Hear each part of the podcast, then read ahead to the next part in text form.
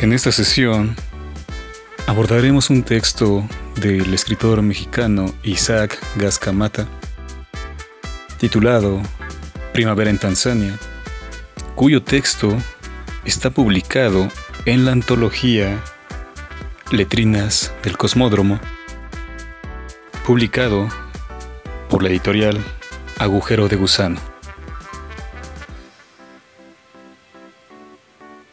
Los invito a adquirir este volumen y vamos al comentario. Yo soy Jorge Torrealta, les agradezco por estar aquí. Hasta siempre.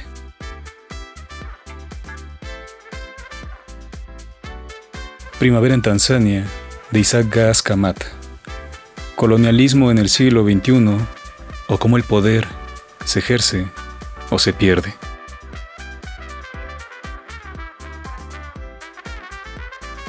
El continente africano ha sido, desde siempre, una tierra de grandes historias y riquezas.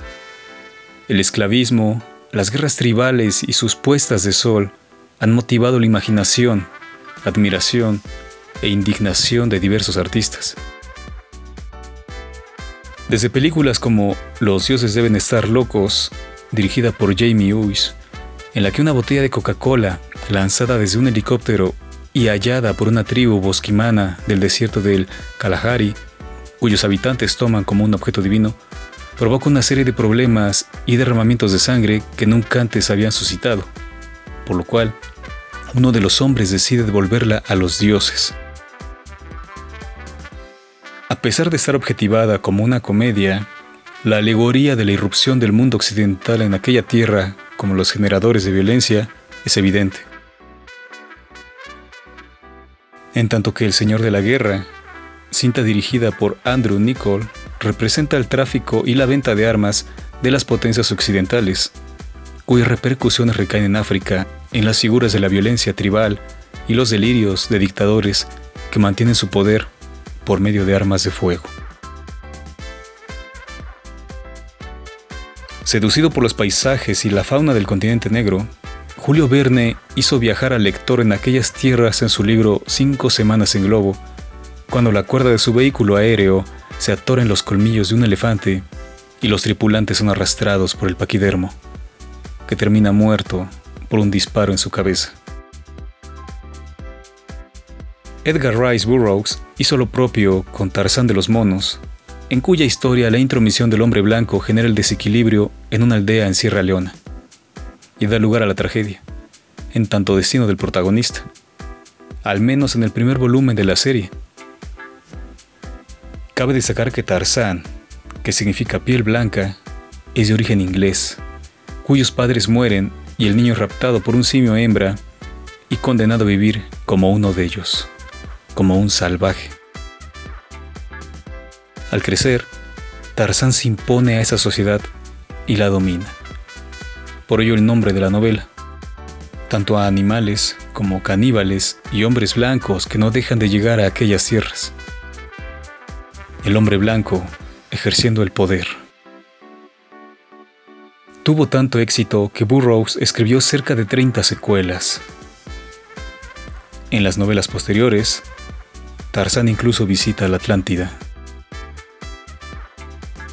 Asimismo, Beryl Markham, pionera de la aviación africana, en su libro Al oeste con la noche, narra 30 años de su vida en África, desde su infancia en Kenia hasta convertirse en la primera piloto en cruzar el Atlántico desde Inglaterra hasta Canadá. Una vida extraordinaria en la que destacan sus aventuras como piloto trabajando para el servicio de correos, en rescates de mineros y cazadores heridos en zonas inaccesibles o el rastreo de piezas para grandes safaris. Sin embargo, una vez más, el protagonista es occidental, como no, originaria del Reino Unido. Y así pueden nombrarse novelas en las que el hombre blanco es protagonista en tierras africanas, como África, Hombres como Dioses, de Hernán Lambers, Memorias de África, de Isaac Dinesen, o Las Minas del Rey Salomón, de H. Rider Haggard. En todas ellas se destaca la fantasía y la pasión por aquellas tierras, omitiendo la devastación provocada por el hombre blanco. Contrario a ello, Primavera en Tanzania, del escritor mexicano Isaac Gascamata, relato publicado en la antología Letrinas del Cosmódromo, del editorial Agujero de Gusano, narra la situación actual de África vista desde la barbarie en todos sus sentidos. El cuento presenta dos perspectivas. La primera es la de un turista sin nombre que refiere al lector la aventura en tiempo real, a pesar de la conjugación de los verbos sea en pasado. Este personaje, el protagonista, es un hombre misterioso del que apenas el autor nos da características.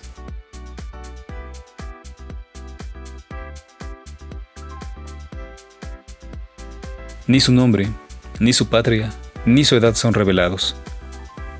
La narración es directa y crítica. El protagonista ha llegado a Tanzania a bordo de un avión que ha hecho escala en Roma. Cito, aunque parezca mentira, en pleno siglo XXI solo hay una conexión directa entre aerolíneas latinoamericanas con aeropuertos africanos. Y ese vuelo obviamente tiene un costo muy elevado. Fin de la cita.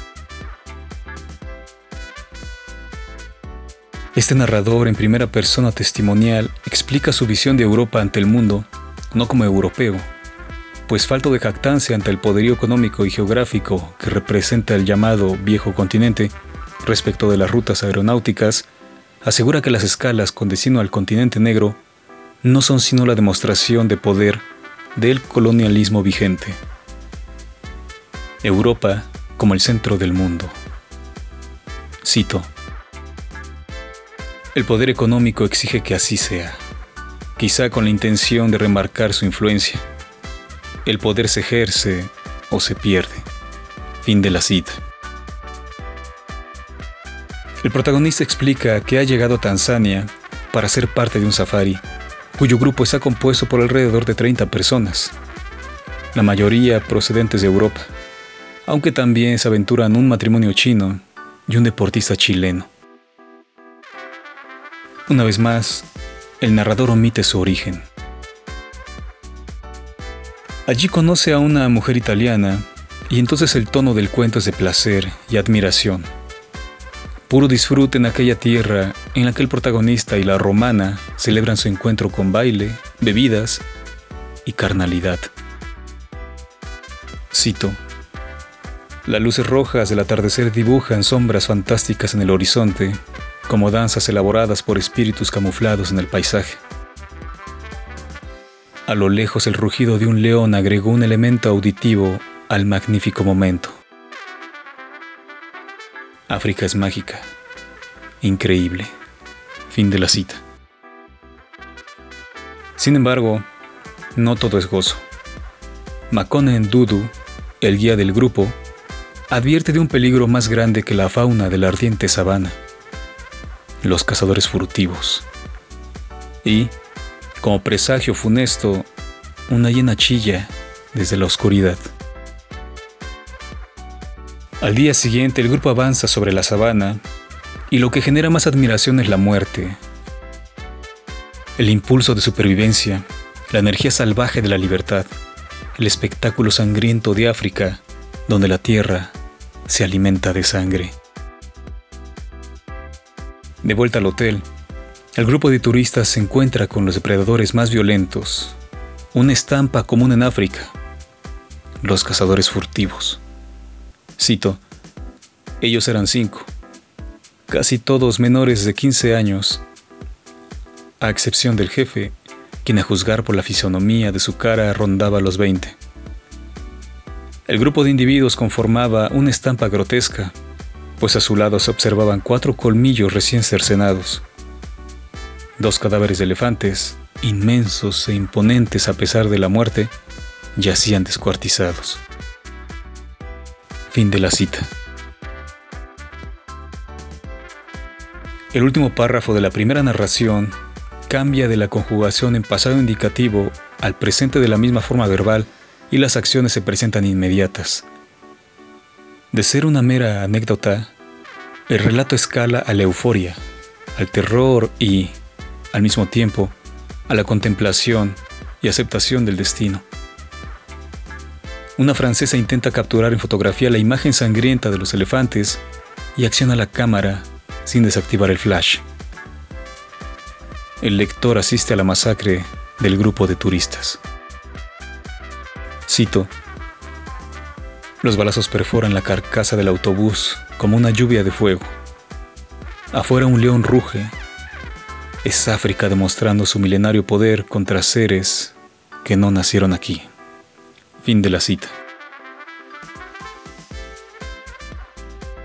La otra perspectiva del relato inicia con la presentación de un ciudadano africano, Idrissa Dudu, hermano de Makonnen, el guía turístico de la primera parte, quien describe una estampa horrible de África a través del relato de su vida, cuyo eje de su destino es el hambre, que define como la peor de todas las plagas, un falaz regalo de los hombres blancos.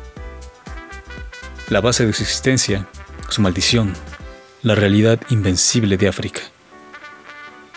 El protagonista de esa perspectiva no denuncia, sino que devora su entorno, su contexto y escupe al lector en un acto de rebeldía, de individualidad.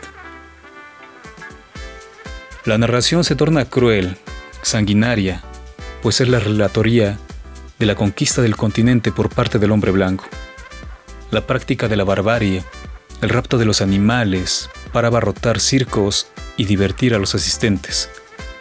Las admoniciones contra la piel negra, estigmatizada como símbolo de la maldad. Y por fin revela quién es. Un cazador furtivo.